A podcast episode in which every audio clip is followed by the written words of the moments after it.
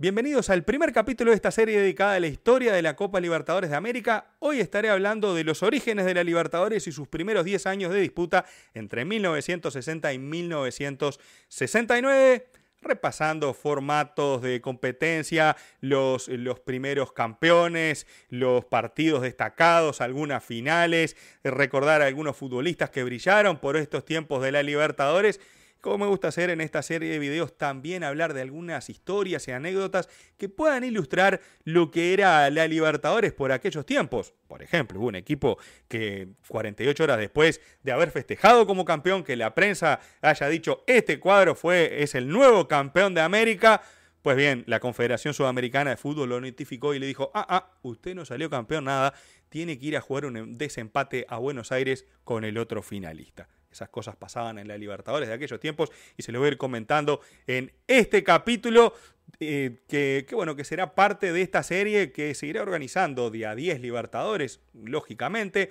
Las próximas serán del 70, 79, 80, 89 y así sucesivamente hasta nuestros días. Pero también iré intercalando otros videos donde traeré a un invitado que me compartirá su conocimiento sobre alguna época o etapa o sobre algún equipo o equipos de algún país en especial de la Libertadores. Por ejemplo, en el capítulo que viene estará un invitado con el que hablaremos del Peñarol de los 60. En el siguiente hablaremos de la participación de los equipos argentinos entre 1960 y 1986, repasando las Libertadores de Independientes, la de Racing, las de, las de Boca, la de River, la de Argentino Junior, la de Estudiantes de La Plata. Bueno, eh, hablaremos de todo y donde la idea allí en esa charla futbolera es dejar las estadísticas de lado y más bien hablar de recuerdos, de jugadores destacados, de que por qué sucedieron algunas cosas, de cómo se vivían en aquellos tiempos la Libertadores. Y bueno, creo que también creo que les va a interesar eh, escuchar esas charlas y los invito, por supuesto, a suscribirse al canal y activar las notificaciones para estar atentos de esos próximos, de estos próximos capítulos de esta serie de la Copa Libertadores de América. Y también los invito a que me digan en los comentarios qué otro tipo de épocas o etapas no pueden faltar en esta serie. Por ejemplo, el Boca de Bianchi, el River de Gallardo. Eh, voy a estar haciendo unos videos que ya tengo coordinados para Ecuador en la Libertadores, Perú en la Libertadores, Chile en la Libertadores. Ustedes saben, yo soy hincha de Peñarol, pero estaré haciendo también videos sobre Nacional en la Libertadores del 80 y el 88, por ejemplo, o el Peñarol del 82 y el 87. Todas esas cosas ya están planificadas para poder ir intercalando en videos como este que les estoy presentando hoy y espero que también le den el me gusta eh, por allí en esa zona que está habilitada para hacerlo. ¿Qué sucedía hace, eh, hace ya más de 60 años, 63 años van a ser, eh, cuando, cuando inició la Copa Libertadores? ¿Qué pasó antes del inicio de la Copa Libertadores en 1960? ¿Qué, qué, otras competencias habían? ¿Cuáles fueron los antecedentes de la, de la Copa Libertadores y cómo se llegó? finalmente a tener esta competencia que disfrutamos desde ese año. Pues bien, originalmente, y por razones lógicas de traslados, de, un montón de cuestiones logísticas que no se podía uno andar viajando de, Uruguay para Colombia con la facilidad que se puede hacer hoy, por ejemplo, de Argentina a Venezuela, em, los, los campeonatos o los intercambios internacionales eran a nivel regional. Y yo me voy, a, me voy a centrar en el intercambio del Río de la Plata entre la Asociación del Fútbol Argentino y la Asociación Uruguaya de Fútbol, donde sus equipos tuvieron distintas copas por las cuales compitieron. De hecho, las selecciones también tuvieron sus copas. Eh, Argentina y Uruguay disputaron dos muy conocidas por aquellos tiempos. Algunas se disputaron hasta los años 70 y la última hasta el año, hasta el año 92. La Copa Lipton y la Copa Newton jugaron 40 veces de la copa, qué sé yo, y eran parte del intercambio que había y se ponía una copa en disputa. En este caso, a nivel de organización entre asociaciones, se jugaron estas copas eh, desde mi punto de vista regionales, pero está la discusión de que si valen como copas libertadores, si no valen como copas libertadores, si están a la altura, si no están a la altura. No es la idea de este video ni discutirlas ni de llegar a una conclusión, así que simplemente comento la situación para, para, bueno, para poder establecer qué era lo que pasaba antes, ya desde 1900. Si no, fíjense que estaba la Copa, eh, desde 1900, la Copa Competencia Chevalier Butel, organizada por, la, por Argentina hasta 1906, luego coorganizada con la Asociación Uruguaya del Fútbol. Siempre la final se jugaba en Buenos Aires y esta Copa, que se jugó hasta 1919, tuvo mayoría de triunfos argentinos, alumni, el mayor ganador. La Copa de Honor Cousinier se jugó desde 1905 hasta el 20, el partido final siempre se hacía en Montevideo y obviamente la mayoría de los equipos que la ganaron fueron uruguayos. Nacional fue el que más la ganó con cuatro conquistas. Este intercambio era muy común y otras tantas copas que se fueron sucediendo a lo largo del tiempo hasta llegar hasta los años 50 y que bueno, y que, que convivían en esa competencia que había constantemente desde mi punto de vista, el antecedente más válido de Copa Libertadores de América que existe y que de hecho es reconocido por Conmebol, y aquí va la explicación, es el, torneo que se hizo en el año 1948 en Chile, organizado por Colo Colo a impulso de su presidente Robinson Ramírez. Se jugó entre febrero y marzo del 48 con los campeones de siete países del año 1947. De hecho, fueron seis campeones y un vicecampeón, el representante de Perú. Ahí tienen los equipos participantes. Ese torneo lo ganó Vasco da Gama, River Plate y Nacional completaron el podio. Jugaron en formato todos contra todos. Y ese creo que es el, primer campeonato que uno puede considerar de real nivel internacional y no regional a nivel sudamericano. Este señor Ramón Freitas, eh, que fue presidente de Conmebol entre el 57 y 59, fue el que hizo el lobby para, para, bueno, para que en el Congreso del 59 se terminara votando la Copa de Campeones de América, se hizo en un congreso en Venezuela y fue votado por mayoría. Increíblemente, Venezuela se abstuvo y el que votó en contra de las 10 federaciones fue Uruguay de esas cosas que uno no entiende. Después, el primer campeón de esta copa fue un equipo uruguayo. Pero bueno, cosas, cosas que pasan en votaciones. Vayan a saber qué pasaba en ese congreso y qué resquemores habría de por qué uno te votó una cosa y otro no. Y porque como no se me ocurrió a mí, capaz que no te lo vota a vos. Bueno, esas cosas que pasan en la política del fútbol eh, y que bueno, y que quizás sea alguna de las explicaciones de por qué Uruguay votó en contra. Capaz que ni siquiera lo consideraba rentable. Vayan a saber. Bueno, la cuestión es que Creo que esa Copa del 48 sí es válida como torneo sudamericano, a la altura de la Libertadores, y de hecho la Conmebol en el año 97 le reconoce de hecho a Vasco da Gama, el campeón de aquel torneo, dejándolo participar de la Supercopa de Campeones de América. La Supercopa de Campeones de América fue un torneo que se disputó entre mediados de los 80 y fines de los 80 y finales de los 90, donde solo podían jugar equipos campeones de América. Bien, se entendía como campeones de América, campeones de la Libertadores. Sin embargo, Vasco da Gama dijo, yo salí campeón de América en el año 48 y esa valía como, como, copa, como copa sudamericana, como copa de campeones de América, como un torneo eh, internacional a nivel sudamericano de clubes, que no era la Libertadores, era otro pero yo tengo derecho a participar. Y la Conmebol accedió, le permitió participar. Vasco da Gama jugó esa Supercopa y al año siguiente Vasco da Gama fue campeón de la Copa Libertadores de América, por lo que podríamos decir que Vasco da Gama es dos veces campeón sudamericano, una de ellas campeón de la Copa Libertadores de América. No sé si se le suena de, algún otro video que he hecho por ahí hablando de alguna otra situación también eh, respecto a las copas y las estrellas y qué sé yo. Vayan al canal y métanse en las discusiones. ya, está, ya vi demasiado. En fin. El tema es que en, 1900, en 1959 se pacta el inicio de lo que se llamó en los primeros años Copa de Campeones de América y que tuvo en esa primera edición de 1960 a siete participantes, todos campeones de su país, San Lorenzo, Jorge Wilstermann, Bahía, Universidad de Chile, Millonarios, Olimpia y Peñarol. Exclusivamente campeones, no jugaron ni los venezolanos, ecuatorianos o peruanos, y el 19 de abril de 1960 Peñarol y Jorge Wilstermann jugaron el primer partido de la historia de los Libertadores en el Estadio Centenario. Millonarios aplastó a Universidad de Chile en, su, en su serie o en su playoff. clasificó a jugar contra Olimpia, que estaba libre para, esperando para las semifinales.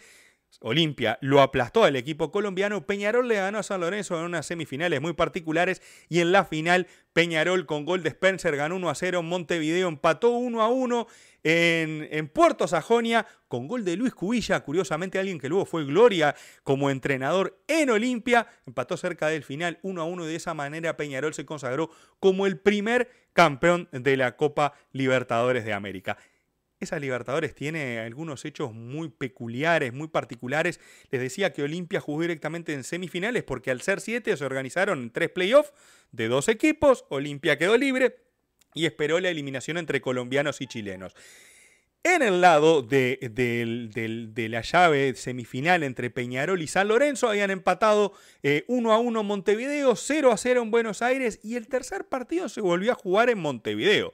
Resulta que, y esto lo explica muy bien el invitado del tercer capítulo de esta serie eh, sobre la actitud de, en este caso, de San Lorenzo en esa Copa del 60, actitud de la cual creo que se arrepiente el resto de su vida y que recién en 2014 pudo llegar por primera vez a ser campeón de la Libertadores. En aquellos tiempos, eh, Peñarol había metido 40.000, 50.000 personas en el Estadio Centenario, se había llenado el estadio básicamente, y San Lorenzo metió 6, 7 mil personas en su estadio en Buenos Aires. La cuestión es que la dirigencia de Peñarol le dijo, le propuso a San Lorenzo, mirá, yo te doy un porcentaje alto de la recaudación, fíjate, estaba el estadio lleno, va a volver a estar lleno, y no vamos a Santiago o Asunción o alguna ciudad de Brasil para jugar el tercer partido. ¿Cómo la ves? Y bueno, en ese tiré afloje, en esa negociación, San Lorenzo accedió por ese pago, eh, que debe haber sido una, una, cifra suculenta, porque se volvió a llenar el Estadio Centenario y de esa forma eh, se, se, volvieron a ver las caras Peñarol y San Lorenzo y el Carbonero ganó esa semifinal. Cosas que pasaban en esa época y curiosidades de lo que se dio y que también pintan, bueno, cómo se tomaron algunos equipos la copa de una forma u otra. Quizás los uruguayos y paraguayos fueron los primeros en tomársela en serio, los equipos brasileños algunos, Palmeiras, San Pablo, quizás los que más en serio se tomaron la competencia y los argentinos empezaron a agarrar el gustito y de hecho se quedaron con la mitad del botín de esta primera década o estos primeros 10 años de los 60 en la Copa Libertadores de América pasó? Vamos a repasar ahora las primeras cinco ediciones, 60, 64, y ver cómo era el formato de, disputa y cómo se fueron agregando equipos que en principio, como les decía, eran exclusivamente los campeones, entre mil, les decía hoy, en el año 1960. Así se había dividido el cuadro de competencia en, partidos, en playoff entre dos equipos, y de esa manera se decantó en el primer campeonato para, para Peñarol.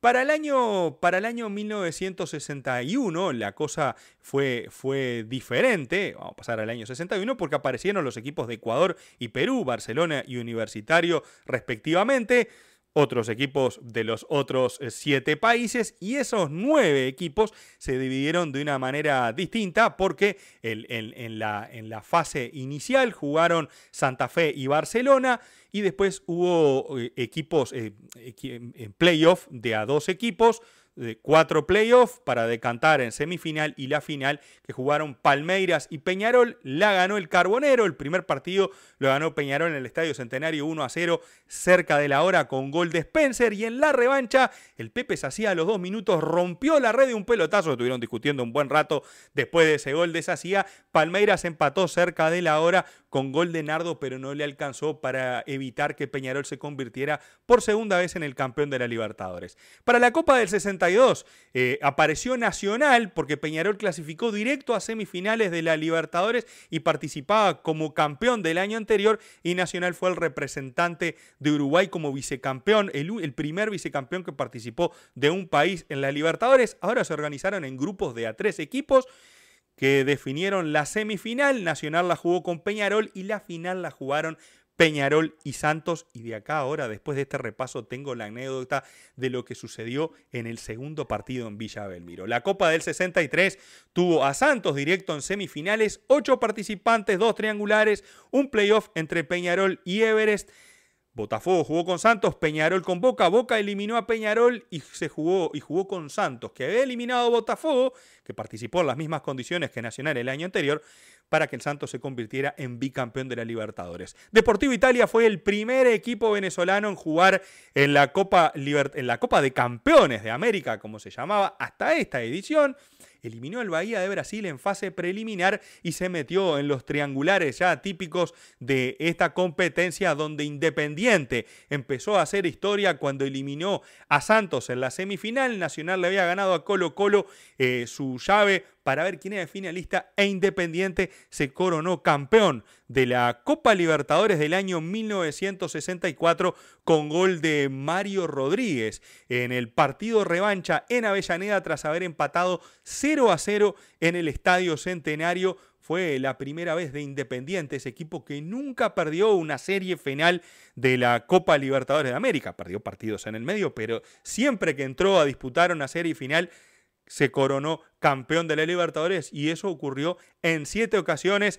Independiente empezaría aquí su racha desde el 64 al 84 en esos 20 años, en esas 21 ediciones de la Libertadores, se quedó con la tercera parte de las copas. Impresionante lo del rojo en ese campeonato del 64 que fue el último llamado Copa de Campeones de América porque al año siguiente se pasó a llamar Copa Libertadores.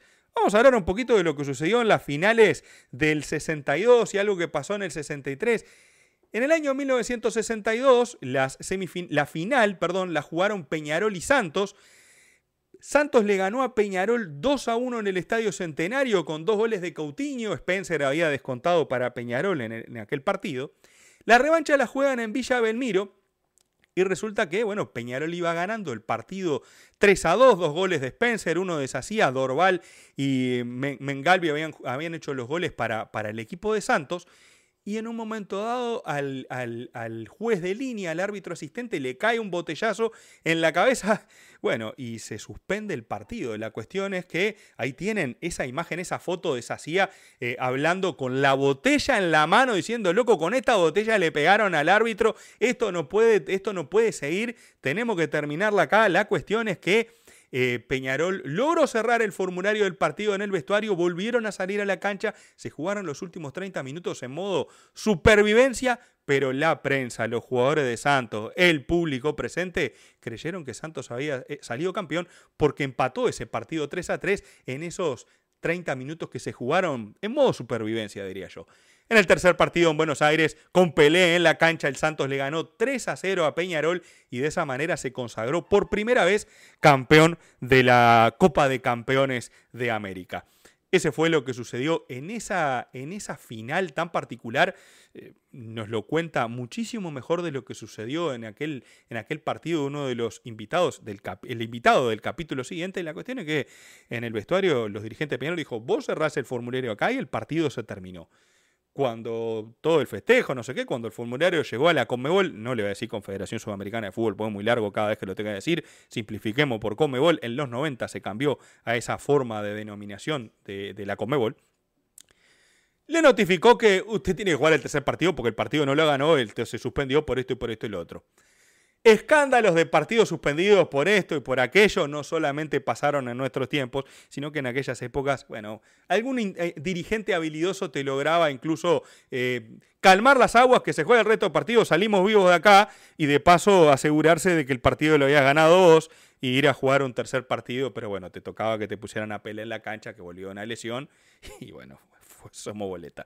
¿Qué quiere que le diga? Eso pasó en la final del 62 y si no, eh, pregúntenle a Boca que tuvo que jugar las finales del año 63 también con el Santos y allí Pelé brilló en aquellas finales. La primera se jugó en Maracaná, Santos tenía suspendido a Villavelmiro, la segunda se jugó en la Bombonera y Pelé terminó con los llores rasgados, se tuvo que terminar a cambiar el pantalón en la cancha. Eh, unos líos bárbaros que se armaron en aquel, en aquel campeonato. Una de las cosas que se discute de la Copa Libertadores de aquellos tiempos era eh, que, era en la época de, los abuelos, que no sé qué, que no jugaba, que jugaba, y qué sé yo, y qué sé cuánto.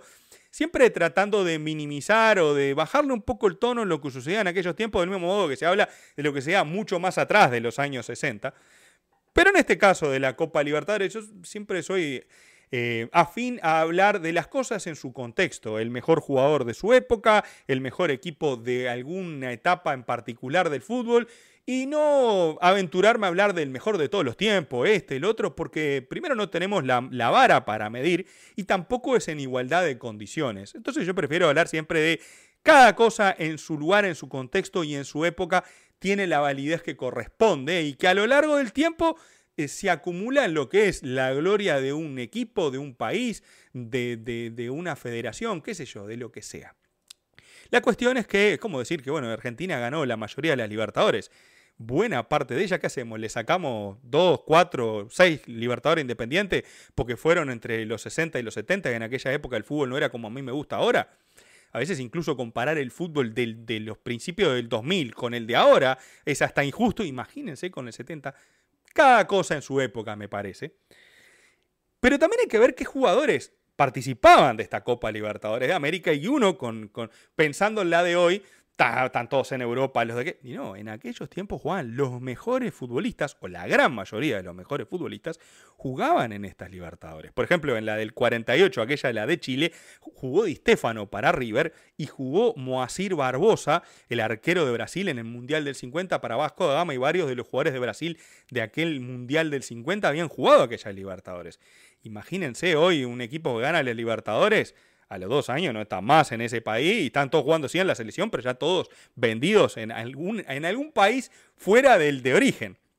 Pues bien, en aquellos tiempos jugaban jugadores del estilo de William Martínez, campeón del mundo de 1950, Yalma Santos, un defensor campeón del mundo del 58 y el 62, estuvo en el 11 ideal de los mundiales del 54, 58 y 62, el nene San Filipo está en el top 10 de los goleadores históricos de la selección argentina de todos los tiempos.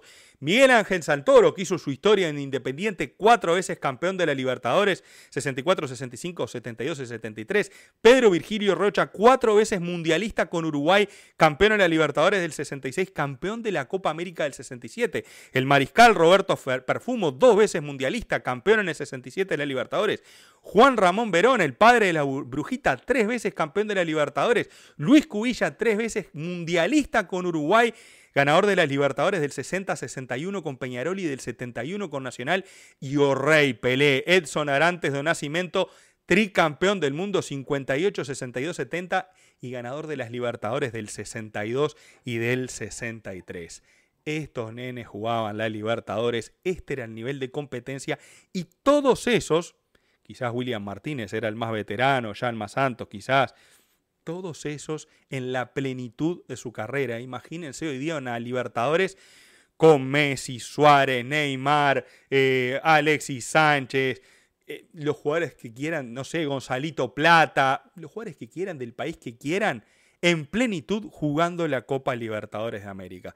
A Neymar lo tuvimos en la Libertadores, los padecimos los hinchas de Peñarol en 2011, pero cuando iniciaba, antes de que cumpliera 20 años, ya se había ido a jugar a Europa Imagínense esas Libertadores. Ahora, en esta época, es imposible en aquellos tiempos, más allá del bloqueo de, en Europa que había para, para cupos de extranjero, también participaban los mejores y los equipos de distintos países, en especial los uruguayos, los brasileños y después los argentinos tenían lo suficiente dinero para el profesionalismo de esa época y contratar a los mejores del continente. Peñarol, por ejemplo, contrató a Alberto Spencer, que es el goleador histórico de la Copa Libertadores de América, jugó en esta década e imaginen que Hoy en día el goleador de una Libertadores en Peñarol, la siguiente está jugando, si no está jugando en un cuadro brasileño, está jugando en Europa.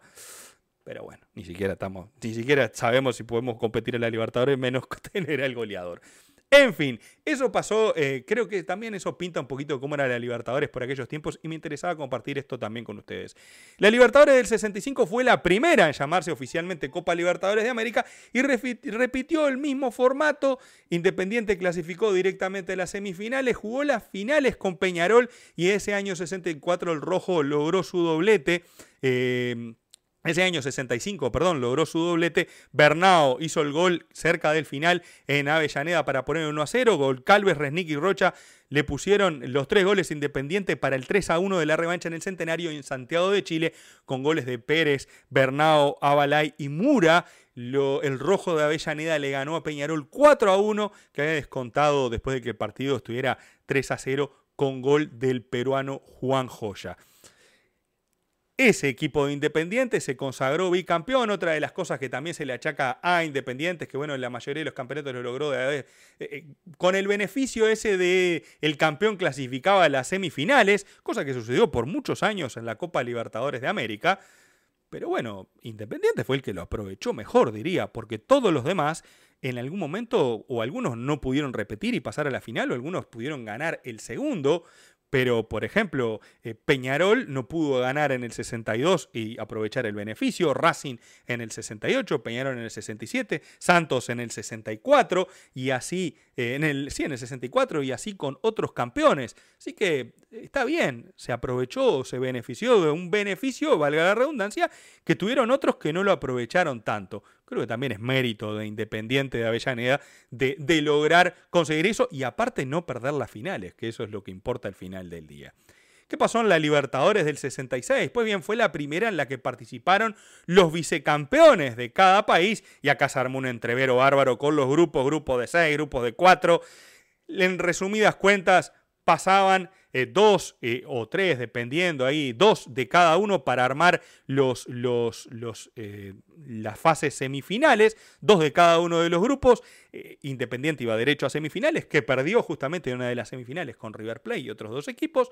La final la jugaron entre, se jugaron entre Peñarol y River Plate, finales de esas finales históricas de la Copa Libertadores de América. Ganó Peñarol en el Estadio Centenario 2 a 0 Hubo de todo en Buenos Aires cuando River Plate le ganó 3 a 2 a Peñarol. Gente cerca de la tribuna no le mandaron los ómnibus típicos de la Libertadores de aquello tiempo. Y el tercer partido se jugó en Santiago el 20 de mayo, donde Peñarol empezó perdiendo 2 a 0, baile incluido contra River Plate en el primer tiempo. Y ahí depende de quién te la cuente. Eh, si te la cuenta algún hincha de River, te dice, le estábamos dando un baile bárbaro y el técnico hizo unos cambios que le salieron mal y Peñarol aprovechó, reaccionó, empató el partido. Del lado de Peñarol, la parte del mito y de la hazaña, de la épica que siempre se condimentan los campeonatos, dicen, no, después que Amadeo Carrizo, el arquero River, paró la pelota con el pecho, algo que hacía normalmente Carrizo, quizás no era tan visto en el fútbol uruguayo, eh, ay, ¿para qué? Reaccionó Peñarol y ahí, olvídate de River y Peñarol sacó su casta de Libertadores, qué sé yo.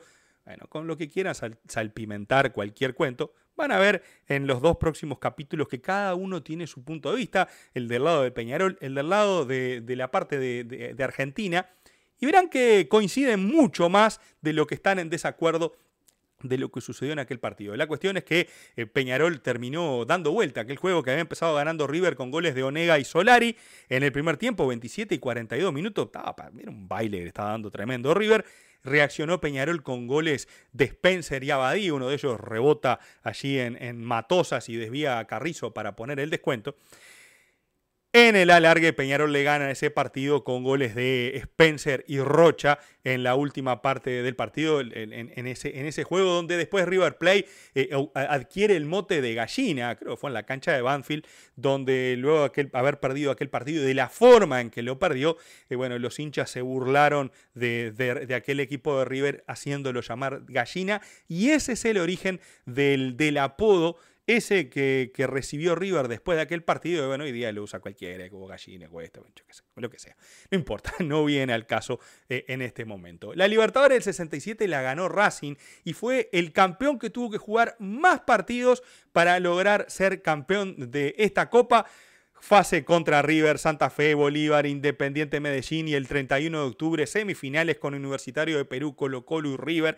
De hecho, un penal atajado por el arquero de River le beneficia a Racing para pasar a la final con Nacional que tenía su segunda oportunidad para, para ser campeón de la Libertadores, pero en aquellas finales del año 67 fue 0 a 0 en el Centenario, fue 0 a 0 en el Cilindro de Avellaneda y el tercer partido jugado en el Estadio Nacional de Santiago con goles de Cardoso y Rafo, eh, el equipo de Racing. La academia se quedó con aquel partido por 2 a 1, el tornillo Viera Milton empató a los, eh, perdón, descontó a los 79 minutos y esa fue la única vuelta olímpica de Racing con respecto a la Copa Libertadores de América. Uno de los, digamos, de los méritos mayores de aquel torneo es el campeón que más partidos que tuvo, tuvo que jugar para coronarse campeón. Para cerrar este capítulo y agradeciéndole su atención, vamos a hablar de Estudiantes de La Plata y algunos récords que se dieron en esta Copa Libertadores de América. Estudiantes que Llegó a la final con Palmeiras en el año 68. Racing había clasificado a la ronda semifinal. Estudiantes se eliminó con Independiente, Deportivo Cali, Millonarios. Luego jugó otra vez este, contra Universitario. Eh, jugó la semifinal con Racing y de esa manera, las semifinales la volvió a jugar, o la segunda ronda contra Independiente, que clasificaban dos de aquel grupo, y se organizaban para que no se chocaran del mismo país. Palmeiras había eliminado a Peñarol en aquel año 68 de Estudiantes de La Plata tres partidos, le ganó al equipo brasileño. El primer, el primer partido se jugó en La Plata, ganó 2 a 1 con goles de Verón y Bocha en los últimos 10 minutos. Palmeiras había empezado ganando el partido a los 30 minutos de juego. Los brasileños ganaron 3 a 1 en la revancha con goles de Tupaciño y Rinaldo. Verón había descontado y en el Estadio Centenario el Pincharrata se consagró campeón por primera vez de la Libertadores con goles de Ribaudo y Verón por 2 a 0 ante un público que llenó el Estadio Centenario en Montevideo. La del 69 también eh, el equipo de Estudiantes de La Plata ya pasó directamente a jugar semifinales, luego de que todos se fueran eliminando. Nacional eliminó a Peñarol en semis, Universidad Católica perdió 6 a 2 en el global, 3 a 1 los dos partidos con el pincha rata y se fueron a finales entre Nacional y Estudiantes en aquel año 69, finales que ganó Estudiantes de La Plata 1 a 0 en Montevideo con, con gol de Eduardo Raúl Flores.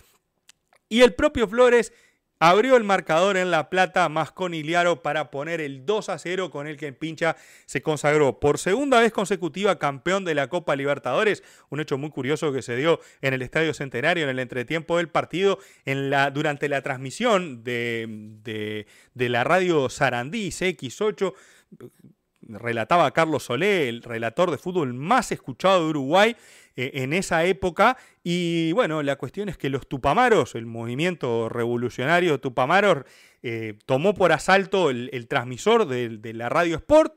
El, ahí el que manejaba los cables no quiso colaborar, lo amordazaron, lo dejaron a un costado, empezaron a ver cómo podían hacer, intervinieron la línea y sacaron un comunicado del movimiento Tupamaro en medio del comentario del en el entretiempo del partido se escuchaban de fondo las puteadas de Solé, de por qué, no sé cuánto, imagínense en aquellos tiempos donde era difícil escuchar eh, hablar de esa forma a un periodista al aire. Y bueno, la cuestión fue uno de los hechos que se dio en aquella final, la intervención de los Tupamaros en el entretiempo. A uno le causa medio gracia, medio gracia nerviosa, porque aquellos tiempos era, estaba bastante complicado el asunto. No me quiero meter en política eso porque no quiero comentario de eso acá. Pero bueno, la cuestión es que ese fue el último campeón de este repaso Estudiantes de La Plata, que será el primero del capítulo dedicado a, a los años 70-79. Pero vamos a ver algunos récords que se dieron en estas Libertadores de los años 60 y que muchos de esos se conservan hasta nuestros días. Por ejemplo, del top 10 de jugadores con más partidos, dos son de esta época. Pedro Rocha, que jugó en Peñarol, San Pablo y Palmeiras entre el 62 y el 79. Parte de esos 88 partidos lo jugó en la década del 60. Alberto Spencer, la gran mayoría de esos partidos lo jugó en Peñarol. Ever Almeida es el jugador que más partidos jugó por la Libertadores por Olimpia de Paraguay, el arquero uruguayo paraguayo a esa altura. Alberto Spencer es el máximo goleador de la Libertadores, Pedro Rocha el 3, Daniel Orega el, 4, 5, Julio César Cascarilla Moranes, Fernando Morena el Potrillo es el único de los que no está en ese top 5 perteneciente a la década del 60. Todos los demás hicieron la mayoría de sus goles en la década del 60. Daniel Onega es el máximo goleador de una Copa Libertadores hizo 17 goles en la edición de 1966. El resumen de esta época, Peñarol, Peñarol, Santos, Santos, Independiente, Independiente, Peñarol, Racing, Estudiantes y Estudiantes. Así quedó el cuadro de ganadores del resumen de 1960 a 1969. Espero que les haya gustado este video. Les agradezco su atención, espero sus comentarios, el me gusta y por supuesto la suscripción al canal. Un abrazo grande y viendo algunos de esos videitos que no van a aparecer por acá, nos vemos en la próxima. Chao, chao.